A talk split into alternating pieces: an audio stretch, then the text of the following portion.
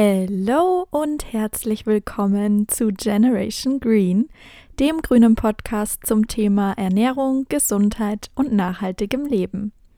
Ja, herzlich willkommen zur vierten Folge.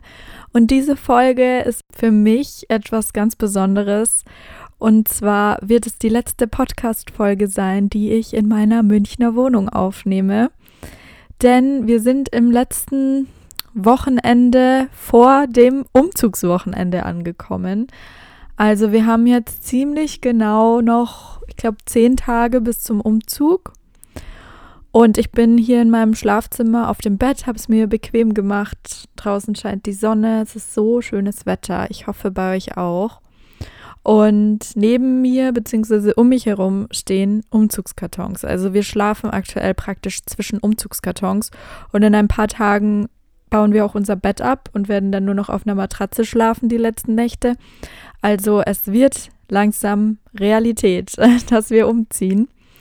Und wir freuen uns so.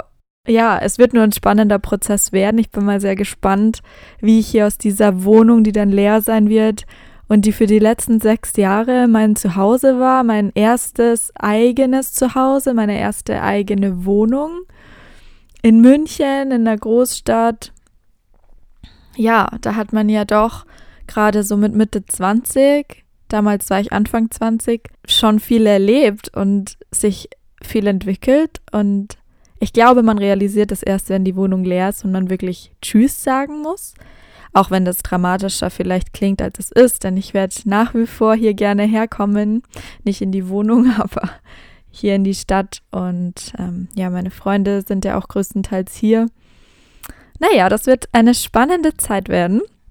Und ich freue mich drauf. Ich hoffe, euch geht es auch gut. Ich hoffe, ihr habt nicht so viel Stress. Ich hoffe, ihr könnt das Wetter genießen und euch an der frischen Luft bewegen. Im Sinne des letzten Podcasts. Ich hoffe, er hat euch gefallen. Der hat eigentlich einen guten Einstieg gegeben zu dem Thema, was wir heute ansprechen und was auch sehr angefragt war, das Thema. Nämlich Darm, Darmgesundheit, Darm- und Mikrobiom und die ja, Fragestellung der Darm als unser zweites Gehirn? Fragezeichen. Ja, vielleicht kennen auch schon manche von euch den Begriff des Bauchhirns, aber bestimmt auch viele noch nicht und deshalb hoffe ich, dass ich euch wieder mit dieser Podcast-Folge inspirieren und informieren kann, euer Wissen erweitere und das Ganze in einem leicht verständlichen Rahmen und ja, dass ihr euch das Ganze einfach mal etwas besser vorstellen könnt, wie der Darm als der Sitz unseres Immunsystems so tickt und wie wir ihn unterstützen und gesund halten können. Ich möchte zu dem Thema mal mit einem Zitat starten. Ich bin totaler Zitat-Fan. Ich finde, das beschreibt manche Dinge einfach so prägnant und einprägsam. Und so auch mit diesem. Das Zitat lautet, der Zustand des Darmes spiegelt die Art wider, wie der betreffende Mensch sein Leben gestaltet und welchen Sinn er seinem Leben gibt. Das sind sehr große und bedeutende Worte, die der Bedeutung des Darms auf jeden Fall auch gerecht werden. Und um das ganze Thema jetzt mal besser einzuordnen, beziehungsweise den Darm einfach mal zu lokalisieren, in welcher Reihenfolge er im Verdauungstrakt eigentlich vorkommt. Eine kurze Zusammenfassung, was unsere Verdauung eigentlich umgibt. Das ist einmal angefangen der Mund. Hier wird die Nahrung grob zerkleinert. Der Speichel produziert ein Enzym, die Amylase, was zur Aufspaltung der Kohlenhydrate dient. Und es gibt auch noch die Zungengrundlipase, die erst im Magen allerdings später aktiv wird und dort dann Fettmoleküle spaltet. Da geht es schon mal los und deshalb ist es auch sehr, sehr wichtig, zum Beispiel sehr gut zu kauen und auch langsam zu essen, sich Zeit zu lassen. Das hat auch wieder mit achtsamem Essen zu tun, bewusstem Essen und ja, sich einfach wirklich Zeit lassen für diese Zerkleinerung der Nahrung. Über die Speiseröhre gelangt das Essen dann schließlich in den Magen und dort wird es von dem extrem sauren Magensaft aufgenommen, was eventuell in der Nahrung vorhandene Bakterien und Keime abtötet. Die Säuren zerstören sozusagen diese Keime und gleichzeitig produziert der Magen das Enzym Pepsin und baut damit komplexe Eiweißverbindungen ab. Die Eiweiße werden dort schon mal in Eiweißketten mit weniger als 100 Aminosäuren zerlegt und sind dann sozusagen bereit zur Weitergabe. Über den sogenannten Magenpförtner gelangt das Essen beziehungsweise in dem Fall nur noch der saure Speisebrei in den Darm und zwar zuallererst nach oben in den Dünndarm.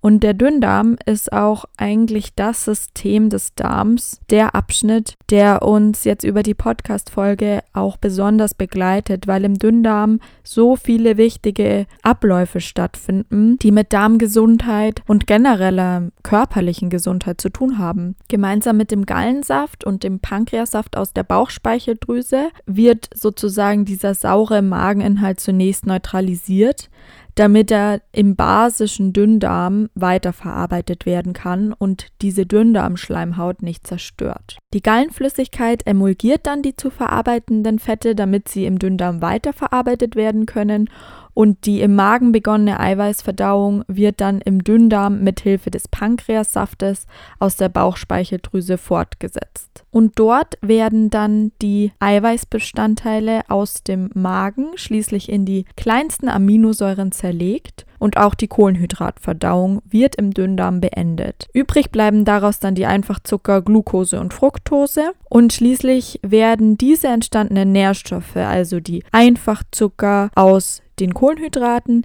die Aminosäuren aus den Proteinen und die Fettsäuren über die Dünndarmschleimhaut an das Blut bzw. die Lymphe weitergeleitet. Das Ende des Darms bildet der Dickdarm. Das ist sozusagen die letzte Verdauungsstation, der den übrig gebliebenen Nahrungsbrei das Wasser entzieht und auch darin gelöste Mineralstoffe. Und diese nicht mehr verwertbaren Nahrungsreste, die dann als Endresultat aus diesem Speisebrei übrig bleiben, wandern dann in den Enddarm und werden dort ausgeschieden. Das ist soweit in ganz schneller Kurzfassung unser Verdauungsapparat. Also sprich Mund, Magen, Dünndarm und Dickdarm. Und an dieser kurzen Erklärung hat man vielleicht auch schon rausgehört, wie wichtig der Darm eigentlich bei dem Ganzen ist.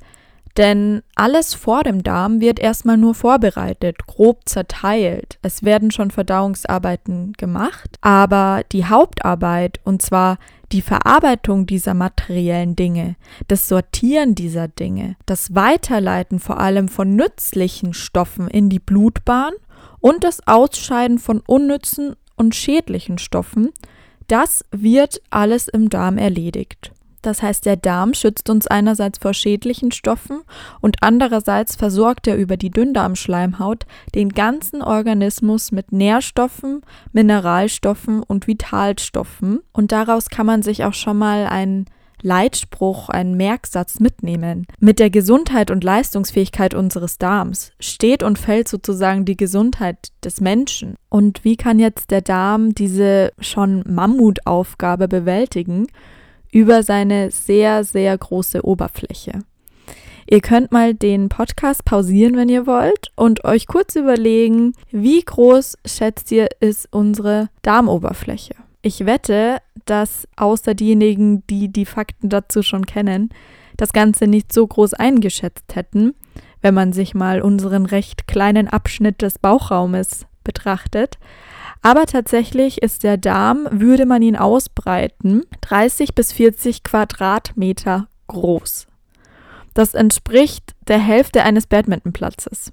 Ich liebe solche Vergleiche, weil dann kann man sich wirklich mal gut vorstellen. Also all das, was unser Darm in seinen Krümmungen und Falten an Fläche in Summe beweist, sind wirklich 30 bis 40 Quadratmeter. Das ist rund 20 mal größer als die Hautoberfläche. Also, jetzt habe ich mal mit so ein paar Zahlen rumgeschmissen, aber so kann man sich das vielleicht mal ansatzweise vor Augen führen, wie groß eigentlich auch von der Fläche her die Bedeutung unseres Darms für unseren Körper ist. Der Darm ist damit auch die größte Kontaktzone des Körpers mit der Außenwelt.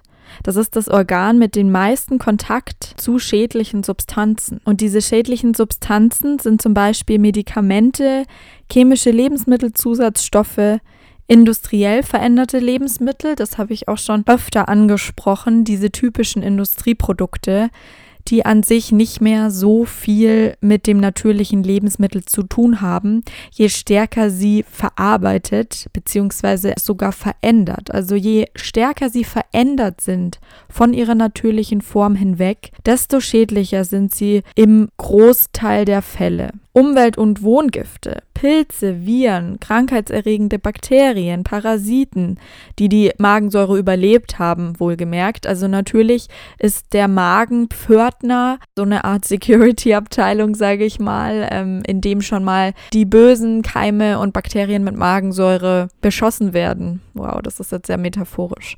Aber es gibt trotzdem noch Bakterien und Parasiten, die es durch diese Magensäure leider schaffen und die dann weiter in unseren Darmtrakt kommen.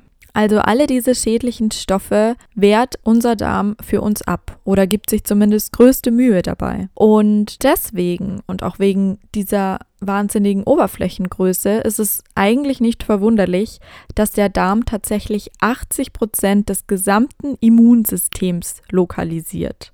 Ich glaube, diese Zahl muss man auch erstmal so ein bisschen auf sich wirken lassen, denn ich habe es im letzten Podcast schon angesprochen, dass das Immunsystem im Körper nicht einfach irgendeine Materie ist, die da rumwabert, sondern das Immunsystem sitzt in den Organen und dabei sitzt es zu 80 Prozent im Darm. Also ihr könnt euch damit vorstellen, wenn ihr keinen gesunden Darm habt oder einen angeschlagenen Darm, oder etwas, was den Darm einfach aus dem Gleichgewicht, aus seiner natürlichen Funktion heraus beeinträchtigt, dann ist euer Immunsystem wirklich in Gefahr. In diesem Zusammenhang sitzen in unserem Darm auch die sogenannten Paya-Plaques, die Bestandteil des GALT sind, des Gut-Associated Lymphoid Tissues, in Deutsch das darmassoziierte lymphatische Gewebe.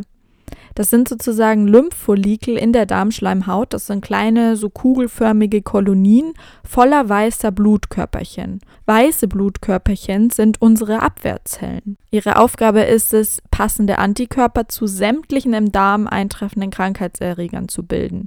Also die sind eigentlich kontinuierlich damit beschäftigt, die eindringenden Feinde zu beobachten und sich Mechanismen anzueignen, wie diese Viren, Parasiten, Bakterien, die in den Darm eindringen, bekämpft werden können. Auf der anderen Seite will ich hier darauf hinweisen, dass man Bakterien oft in einem negativen Zusammenhang verwendet oder versteht.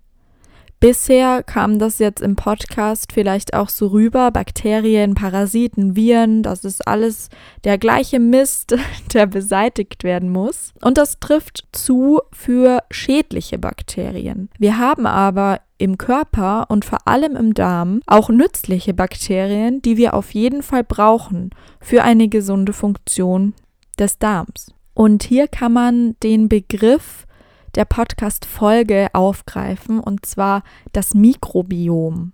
Davon wird auch häufig gesprochen, wenn es um das Thema Organismus, Gesundheit, Immunsystem geht. Aber was ist überhaupt ein oder das Mikrobiom? Ein Mikrobiom ist eine Ansammlung von verschiedensten Mikroorganismen im Körper. Und zum Thema Darm spiegelt das passende Mikrobiom unsere Darmflora wieder. Das sind Billionen, circa 38 Billionen bestimmter Bakterien, über 1000 verschiedene Bakterien, die in unserer Darmschleimhaut leben und die sozusagen diese Mikroorganismen, dieses Mikrobiom bilden. Die helfen bei der Verdauung, sie regeln das Immunsystem, sie beeinflussen den Stoffwechsel und auch das Hormonsystem. Also es ist so eine ganz ja, ich wollte schon sagen kleine, aber in dem Fall ganz große Gemeinschaft von ganz kleinen Organismen, die dafür sorgt, dass der Körper in seinen Stoffwechselaktivitäten funktioniert. Man bezeichnet die Zusammenarbeit zwischen dem Menschen und seinem Mikrobiom auch als Symbiose also sprich als eine sich gegenseitig aushelfende Gemeinschaft, eine positive Wechselwirkung zwischen diesen beiden Systemen, System Mensch und System Mikrobiom. Der Mensch versorgt die Darmflora, die Bakterien mit Nahrung Und im Gegenzug helfen die Bakterien bei der Schadstoffvermeidung und bekämpfen die unnützen, die schädlichen Stoffe. Und in diesem Zusammenhang gibt es drei prägende Begriffe, die das Mikrobiom bzw. seine Arbeit umschreiben bzw. beeinträchtigen.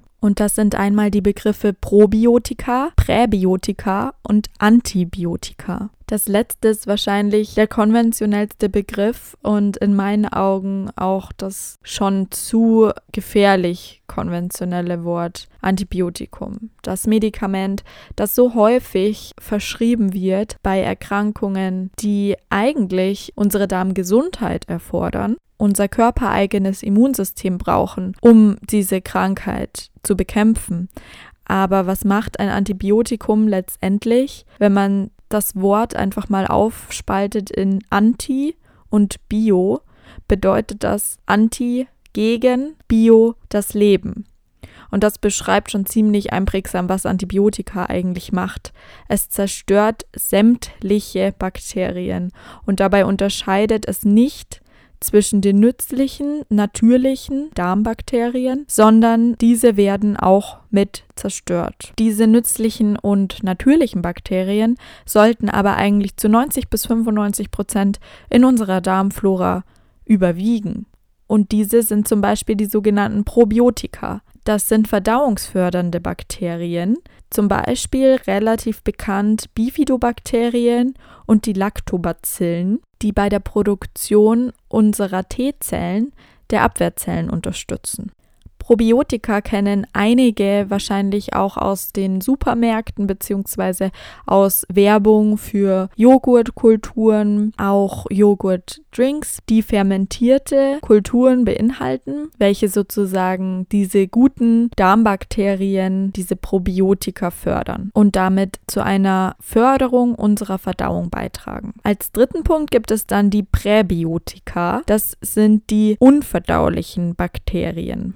Unverdaulich klingt in diesem Fall erstmal so nach unbrauchbar, unnütz, vielleicht schlecht, aber unser Darm ist angewiesen auch auf diese unverdaulichen Bakterien, denn mit dieser Hilfe der Präbiotika, beziehungsweise man kann auch einen anderen Begriff dafür verwenden, und zwar Ballaststoffe, die wahrscheinlich jeder von uns kennt. Der Darm fermentiert dann nämlich diese Ballaststoffe und produziert damit kurzkettige Fettsäuren, die er benötigt, um sich erstens selber mit Energie zu versorgen, beziehungsweise die Darmschleimhautzellen und Zweitens die Darmperistaltik anzuregen. Die Peristaltik ist sozusagen eine Muskelkontraktion, die sich auch im Magen vorfinden lässt. Das ist letztendlich die Kontraktion, die euren Magen und Darm in Bewegung hält. Also sprich die Nahrung von oben nach unten durchdrückt, den Nahrungsbrei durchmischt und die könnt ihr sogar beobachten bzw. hören, wenn ihr das sogenannte Magenknurren bei leerem Magen verspürt oder eben auch hört. Denn wenn euer Magen wirklich leer ist und dann teilweise knurrt, ist es letztendlich nichts anderes als die Peristaltik, die sozusagen die Luft im Magen, weil nichts anderes drinnen ist, verschiebt hin und her, von oben nach unten schiebt und dadurch treten eben diese Töne auf. Genauso wie wenn ihr Essen verdaut wenn die Darmperistaltik dann eben den ganzen Brei in die Richtung nach unten verschiebt und das Ganze verarbeitet. Und dazu braucht der Darm eben auch diese kurzkettigen Fettsäuren, die er sich aus den Ballaststoffen zieht. Außerdem ist es sehr wahrscheinlich, dass der Darm aus diesen fermentierten Ballaststoffen bzw. kurzkettigen Fettsäuren die Vitamine B1 bis B6 produziert, sowie Folat, Vitamin B12 und Vitamin K2. Also dass der Darm sozusagen auch eine eigene Produktionsstätte für Vitamine ist und diese gemeinsam mit den Nährstoffen nicht nur verteilt, sondern auch wirklich aktiv selbst produziert, sofern ihm dafür genügend Präbiotika, also Ballaststoffe aus der Nahrung zugeführt werden. Das heißt, mit unserem Essverhalten alles, was wir sozusagen in den Darm hineinlassen, beeinflussen wir aktiv unsere Vitalität des Darms und damit unsere Immunsystemgesundheit. Das ist aber kein Grund, Angst zu bekommen vor sämtlichen Parasiten und bösartigen Bakterien und Viren, die wir in unseren Körper lassen, bewusst oder unbewusst. Denn vor allem die unbewussten Gifte können sehr schlecht vermieden werden. Das habe ich auch in der letzten Folge angesprochen. In dieser Welt, in der wir leben, wo wir umgeben sind von Umweltgiften, von Industrialisierung. Es ist nicht das perfekt 100 Prozent grüne Leben da draußen, wie wir es vor 100.000 von Jahren hatten, sondern es hat sich eben einiges verändert. Allerdings haben bereits im 19. Jahrhundert die beiden französischen Wissenschaftler Antoine Béchamp und Claude Bernard gesagt, jetzt kommt mein Französisch, was ich in der 10. Klasse das letzte Mal hatte. Das war 2010 ungefähr. Das ist einfach mal zehn Jahre her. Macht euch drauf gefasst. Diejenigen, die Französisch haben, können mir im Nachhinein ein Feedback geben.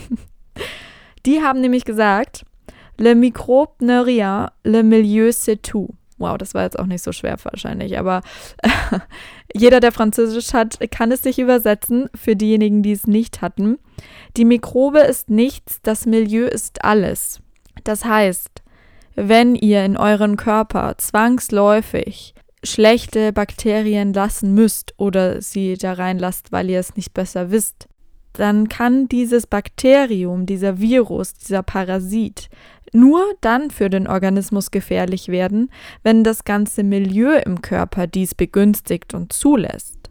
Das heißt, wenn euer Immunsystem, eure Darmflora, sprich euer Mikrobiom im Gesamten gesund ist, das heißt zu 90 bis 95 Prozent aus den guten Bakterien besteht, euer Darm effizient arbeiten kann, weil ihr ihm auch genügend Bewegung gebt, weil ihr ihm gesunde Lebensmittel gebt, weil ihr ihm genügend Ballaststoffe gebt, dann ist es für unser Immunsystem, für den Darm, für sämtliche Organe kein Problem, diese Viren, Parasiten, bösen Bakterien abzuwehren. Da kommen wir zum Beispiel auch wieder auf die aktuelle Situation. Es gibt Viren und die sind schädlich.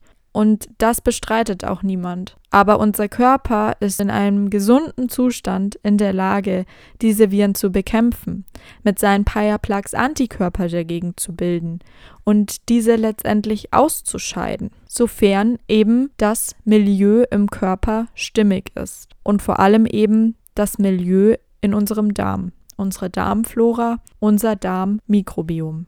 Und was passiert nun, wenn diese Symbiose nicht vorherrscht? Was ist das Gegenteil einer solchen Symbiose? Das ist die sogenannte Dysbiose. Letztendlich wird eine Dysbiose von mehreren Faktoren ausgelöst, beziehungsweise kann von verschiedenen Faktoren abhängen. Wer die letzte Podcast-Folge über das Immunsystem gehört hat, der kennt auch schon ein paar davon. Ich gehe jetzt so ein bisschen spezifischer dabei auf den Darm selber ein, was genau zum Beispiel an einer ungesunden Nahrung den Darm schädigt. Und zwar ist das einerseits zu viel Eiweiß. Davon bilden sich Fäulnisbakterien im Darm. Es ist zu viel Zucker und andere isolierte Kohlenhydrate, die die Vermehrung von Pilzen fördern. Es sind chemische Zusätze, stark verarbeitete Nahrung, zu viel erhitzte Fette, vor allem diese stark erhitzten schlechten Fettsäuren haben toxinbildende Eigenschaften und verändern euer Darmmilieu ins Negative. Wenn wir wieder auf das Stichwort Präbiotika zurückkommen, eine Ernährung, die zu wenig Ballaststoffe enthält, welche vor allem in Gemüse und Hülsenfrüchten enthalten sind. Vitalstoffe, die fehlen, ein Enzymmangel, was letztendlich alles ausgelöst wird, wenn euer Teller nicht bunt genug ist, nicht natürlich genug. Aber was man zu den Ballaststoffen auch sagen muss, es gibt auch Ernährungsformen, die zu viele Ballaststoffe enthalten, die den Darm überfordern. So viele Ballaststoffe, die der Darm gar nicht braucht, um sich seine kurzkettigen Fettsäuren herzustellen. Und das ist vor allem bei Vollkorngetreideprodukten der Fall wenn man sich wirklich sehr, sehr viel von vor allem verarbeiteten Teigwaren, Brotwaren ernährt. Also sehr viel Brotzeit macht, wie man in Bayern sagt. Das kann zu viel für den Darm werden. Aber da kann man sich auch immer schön wieder diese Regel der Natürlichkeit vor Augen führen. wenn das Lebensmittel natürlich ist, dann ist es nicht zu viel. Dann kann man gar nicht zu viel davon essen, als dass es dem Darm im Hinblick auf Ballaststoffe schaden könnte. Ihr könntet gar nicht so viel Dinkelkörner, so viel Haferkörner essen, bevor ihr gefühlt platzt und wo dann erst der Darm sagt, hey, das ist zu viel. Ihr könnt aber durchaus das Ganze in verarbeiteter Form, in Form eines 500 Gramm Brots zu euch nehmen, was wesentlich einfacher geht, da es eben so verarbeitet wurde, aber den Darm letztendlich genauso belastet, wie wenn ihr das Ganze in Form der vollen Körner zu euch nehmen würdet. Im Hinblick auf die Ernährung wird eine Dysbiose auch durch zu spätes oder nächtliches Essen verstärkt. Dann, wenn der Darm und der Stoffwechsel generell schon runtergefahren sind und es dem Körper eben schwerer fällt, dieses Essen noch zu verdauen, vor allem wenn es sehr viel wird abends. Minderwertige Fette, die sich vor allem in tierischen Produkten wiederfinden, auch in Industrieprodukten, denn Fett ist ein Geschmacksverstärker. Da werden ganz oft billige Fette, zum Beispiel in Süßwaren, in Backwaren verarbeitet. Auch wie ich am Anfang angesprochen habe, schlecht gekaute Nahrung fördert Fäulnis und Gärprozesse im Darm, führt also auch zu einer Dysbiose. Ebenso wie eine regelmäßige Einnahme von Abführmitteln, die lustigerweise und paradoxerweise, also lustig ist es ja eigentlich nicht, verschrieben werden, wenn man Verdauungsprobleme hat. Und mit diesen Abführmitteln wird dem Darm erst recht die Möglichkeit genommen, sich selbst zu regulieren und selbst die Fähigkeit zu erlernen, wie er die Dinge verdaut. Und je mehr er das verlernt, umso schmerzhafter wird dieser Veränderungsprozess wieder werden, wenn er es wieder erlernen muss. Das heißt, auch beim Thema Abführmittel gilt hier wieder die Empfehlung, die Ursache des Problems zu suchen und nicht nur das Symptom bekämpfen zu wollen. Denn wenn ich in meinen Körper nichts hineinführe, was letztendlich abgeführt werden muss, weil mein Darm es selber nicht schafft, dann brauche ich das Abführmittel per se eben auch nicht. Aber was zum Beispiel auch als natürliches Abführmittel zählt, ist Kaffee. Denn Kaffee durch das hohe Koffein bringt den Körper letztendlich in Stresssituationen.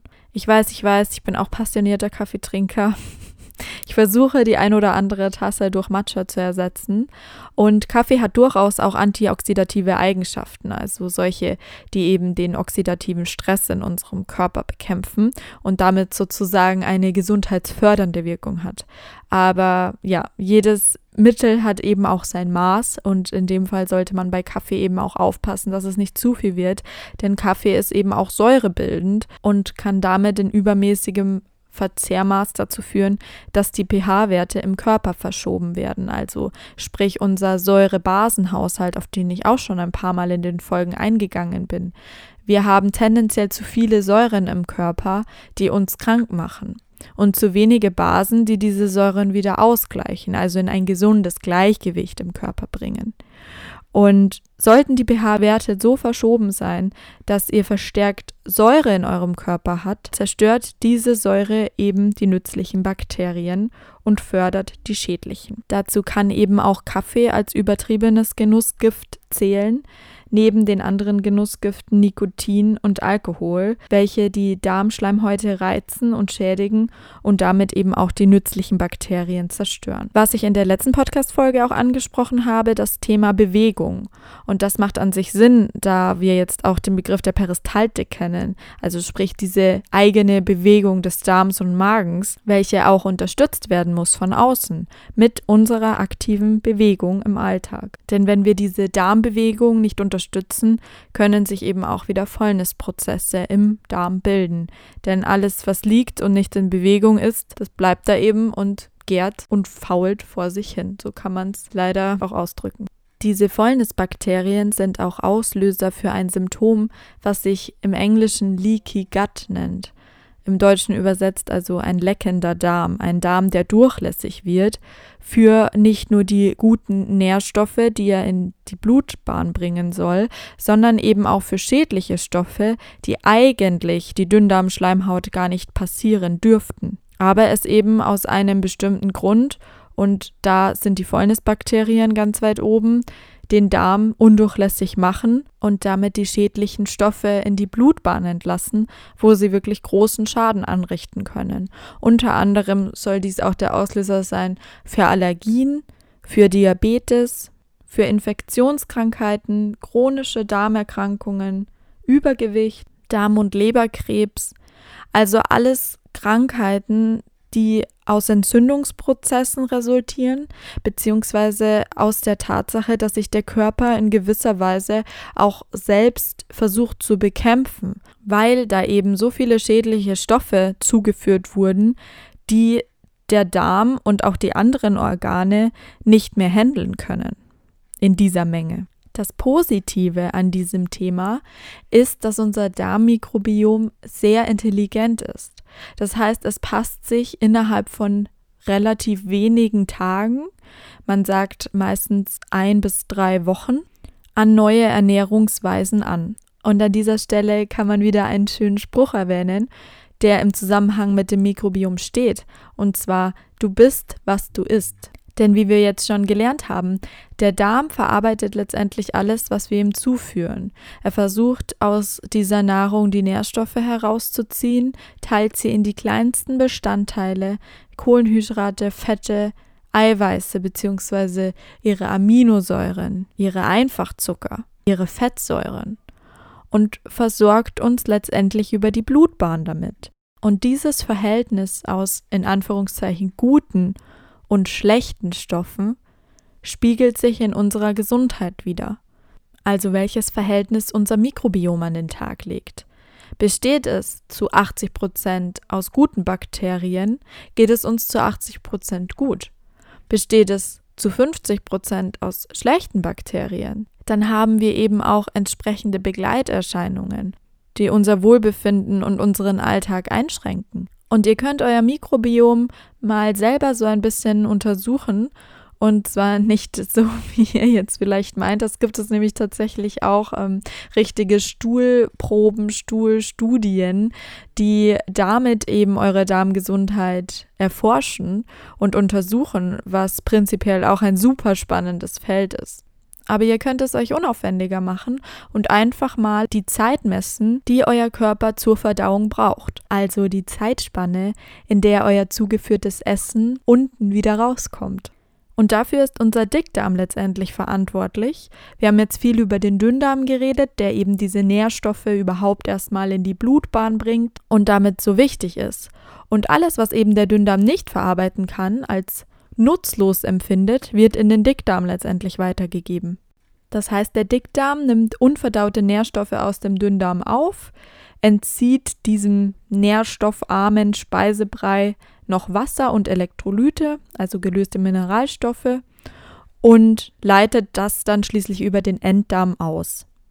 Und ihr könnt euch die logische Konsequenz bilden, je mehr unbrauchbare Nährstoffe euer Darm, in dem Fall der Dickdarmabschnitt, empfängt, desto länger braucht die Nahrung zur Verdauung. Und hier gibt es die Faustregel für eine gesunde Verdauung. Eine hochwertige, bunt gemischte Mahlzeit, Hinweis letzte Podcast-Folge, euer Regenbogenteller, braucht durchschnittlich 24 Stunden zur Verdauung. Alles, was länger als dieser Zeitrahmen ist, ist ein Hinweis dafür, dass euer Dickdarm mit mehr Nährstoffen zu kämpfen hat, die unbrauchbar für den Dünndarm sind, also für eure Verdauung, als es vielleicht nötig bzw. gesund ist. Die Verdauung kann außerdem noch blockiert werden durch anhaltende Stresssituationen. Ganz großes Thema in letzter Podcast-Folge gewesen, wo ich auch schon angesprochen habe, wieso das der Fall ist. Der Körper, in dem Fall euer Darm, will euch dabei unterstützen, dass ihr in einer Stresssituation, welche evolutionsbedingt damals zum Beispiel die Flucht vor einem Säbelzahntiger war, dass ihr vor dieser Stresssituation flüchten könnt. Das heißt, alle Konzentration im Körper ist in dem Fall damals, wenn ihr rennen musstet, auf der Muskelkontraktion, beziehungsweise in dem Fall, wenn es jetzt auch psychischer Stress heutzutage ist, auf eurer Gehirnaktivität, um diesen psychischen Stress zu verarbeiten. Und da unterstützt euch der Darm, indem er sagt, okay, Verdauung wird erstmal hinten angestellt, das ist nichts, was meinem Körper gerade in dieser Stresssituation hilft, wird also heruntergefahren und die Verdauung wird wirklich blockiert durch diese anhaltende Stresssituation. Und dieser dabei entstehende Stresshormonspiegel unterdrückt die Verdauung auch massiv. Das heißt, für einen gesunden Darm spielt nicht nur die Ernährung eine große Rolle, sondern eben auch ein aktives Stressmanagement eine psychische Ausgeglichenheit. Hier wieder das Thema Achtsamkeit und Bewusstsein. Ich komme immer wieder darauf zurück, denn es ist eben eine Grundsäule des Immunsystems und damit auch unserer Darmgesundheit. Und an solchen Faktoren könnt ihr es wirklich mal schön beobachten, hey, wie geht es überhaupt meinem Darm? Einfach mal einen Schritt Richtung bewusstes Beobachten eures Körpers machen und damit wirklich mal feststellen, hey, hat meine Darmflora, mein Mikrobiom alles, was es braucht, um ordentlich zu funktionieren? Oder ist diese Funktion beeinträchtigt? Und das äußert sich dann eben durch eine längere Verdauungszeit als diese durchschnittlichen 24 Stunden. Oder durch Bauchschmerzen, durch Blähungen, durch Übelkeit. Ja, du bist, was du isst. Und dieser Satz lässt sich auch gut überleiten auf den letzten großen Punkt zum Thema Darm, nämlich Darm und Psyche, beziehungsweise der Darm als unser zweites Gehirn. Und tatsächlich verfügt der Darm medizinisch betrachtet in seinen Darmwänden über ein eigenes, sehr großes Nervensystem, welches als das Bauchhirn bezeichnet wird. Und durch dieses Bauchhirn erlangt der Darm eine gewisse Eigenständigkeit. Er kann nämlich damit selbstständig, das heißt ohne Befehle vom Gehirn abzuwarten, die Ausschüttung vieler Hormone und Botenstoffe regulieren. Und über diese Nervenzellen des Bauchhirns steht der Darm in ständigem Kontakt mit dem Gefühlszentrum im Hirn. Das heißt, jede Situation im Verdauungssystem wird an unser Gehirn weitergeleitet und an unser Gefühlszentrum im Gehirn. Das heißt im Umkehrschluss, alles, was im Darm landet, in dem Fall alle Ernährungsbestandteile, beeinflussen unser Gefühlsleben. Ein populäres Beispiel, was zur Verdeutlichung hier herangezogen wird, sind synthetische Lebensmittelzusatzstoffe, also künstliche nicht natürliche Zusatzstoffe in Lebensmitteln, die unserem Körper im Umkehrschluss einen negativen Reiz senden, da diese synthetischen Zusatzstoffe letztendlich Gift für unseren Organismus darstellen. In Studien hat sich gezeigt, dass aus einem Übermaß an synthetischen Lebensmittelzusatzstoffen zum Beispiel plötzliche Aggressionen, Konzentrationsstörungen, Überaktivität und Stimmungsschwankungen hervortreten können. Und ebenso hat sich weiterführend gezeigt, dass bei Menschen mit psychischen Erkrankungen wie zum Beispiel Depressionen oder bei Kindern mit Autismus eine Störung der Zusammensetzung der Darmflora, also des Mikrobioms, bewiesen werden konnte. Das heißt, dieser Spruch, du bist, was du isst und der Darm als unser zweites Gehirn, ist nicht nur eine Floskel, sondern ist wirklich begründet in wissenschaftlichen Studien zu der Verbindung von Körper und Geist, von der materiellen physischen Nahrung hin zu der Mitteilung, die die Substanzen in dieser Nahrung an unseren Darm und letztendlich unser Gehirn weiterleiten und uns damit nachhaltig im Alltag beeinträchtigen können. Genauso funktioniert das Ganze mit dieser Stresskomponente.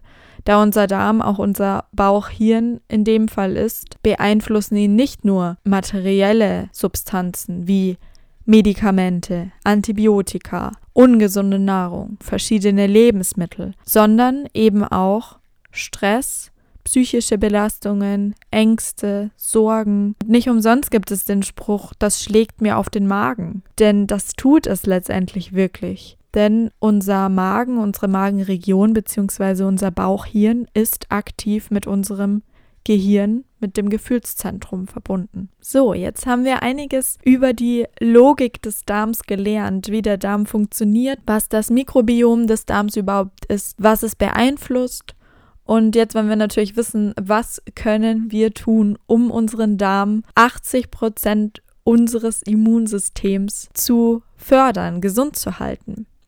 Was sind ganzheitliche Maßnahmen, die wir aktiv im Alltag umsetzen können? Und zwar in jeder Sekunde unseres Alltags. Das ist keine Raketenwissenschaft. Das sind einfache, aber so wirkungsvolle Maßnahmen. Zum Beispiel kauen. Kaut ausreichend. Kaut langsam und gründlich. Schaut mal drauf, dass eure Essenszeitspanne mindestens 20 Minuten beträgt. Unterstützt wirklich eure Verdauung schon im Kauprozess, denn schon dort werden, wie ich schon erwähnt habe zu Beginn, die Verdauungsenzyme freigesetzt. Im Speichel, im Mund, während des Kauens. Esst nur, wenn ihr wirklich Hunger habt und nicht aus Langeweile. Das ist manchmal einfacher gesagt als getan und niemand ist perfekt. Und jeder isst mal, weil er einfach Brain Food braucht, weil es einfach Spaß macht, manchmal vor dem Fernseher zu essen. Oder zu essen, wenn ihr euch stark konzentrieren müsst, wenn ihr aufgeregt seid. Und hier gilt natürlich auch wieder das Pareto-Prinzip. Das heißt, wenn ihr zu 15, 20 Prozent mal solche Momente habt, in denen ihr das einfach braucht, dann macht das und eurem Darm wird es relativ egal sein. Vielleicht nicht super egal, vielleicht habt ihr dann etwas Probleme auf Toilette, aber ihr werdet definitiv keine Langzeitfolgen aus diesen 10, 15 Prozent Stress, Langeweile essen haben. Denn die 80 Prozent eures Alltags machen es aus. Es macht nicht die einzelne Mikrobe aus, es macht euer Milieu, eure Darmflora im Generellen aus. Und diese könnt ihr mit diesen ganzheitlichen Maßnahmen eben unterstützen und auf den richtigen Weg bringen, auf einen gesunden, grünen Weg. Die Temperatur des Essens spielt dabei zum Beispiel auch eine Rolle. Wenn ich ständig zu heiß oder zu kalt esse, das ist etwas, was meine Darmschleimhäute reizt. Das ist etwas, was den Darm zusätzlich belastet, was den ganzen Körper belastet, schon angefangen bei der Zunge, wovon ihr vielleicht kurz Schmerz verspürt und schnell runterschluckt, ohne groß zu kauen. Das sind alles Sachen, die den Darm zusätzlich belasten. Genügend zu trinken, das habe ich in der letzten Podcast-Folge auch schon angesprochen, damit auch vor allem diese wasserlöslichen Nährstoffe gut transportiert werden können. Spätes Essen vermeiden, habe ich vorhin schon angesprochen. Fertigprodukte meiden. Also alles, was stark verarbeitet, verändert ist industrielle Lebensmittel mit vielen Zusätzen, mit Industriezucker, mit irgendwelchen Geschmacksverstärkern, die ihr nicht braucht, die letztendlich euren Körper nur verwirren und ihm wegbringen von den natürlichen Geschmäckern, die so schön sind, wenn man sie wieder erlernt, sage ich mal. Denn der Körper zeigt euch, auch durch die natürlichen Geschmäcker, was ist gut für mich? Was brauche ich, um gut und gesund zu funktionieren? Und das kann der Körper, indem er ihm ein gesundes, basenüberschüssiges Essen anbietet, ohne einen Säureüberschuss aus den Genussgiften, aus Umweltgiften, aus tierischen Produkten, die alle dazu führen, dass unsere Darmschleimhaut gereizt wird. Unterscheidet mal ein bisschen auf eurem Teller, was sind gesunde Nährstoffe, was sind gesunde Ballaststoffe? Was sind Ballaststoffe, die wirklich meinen Körper belasten und Ballast darstellen? Und ihr könnt euren Körper neben der Ernährungsform auch aktiv in der Reinigung unterstützen. Stichwort Darmreinigung. Vor allem mit Flohsamenschalen zum Beispiel. Die findet ihr in gut sortierten Supermärkten, Drogeriemärkten, Bioläden mit Heilerde. Das sind dann wirkliche Sanierungskuren, die überhaupt nicht Standard sein sollten, meiner Empfehlung nach und die auch nicht regelmäßig benötigt werden, wenn ihr euer Darmmilieu in Summe gesund haltet.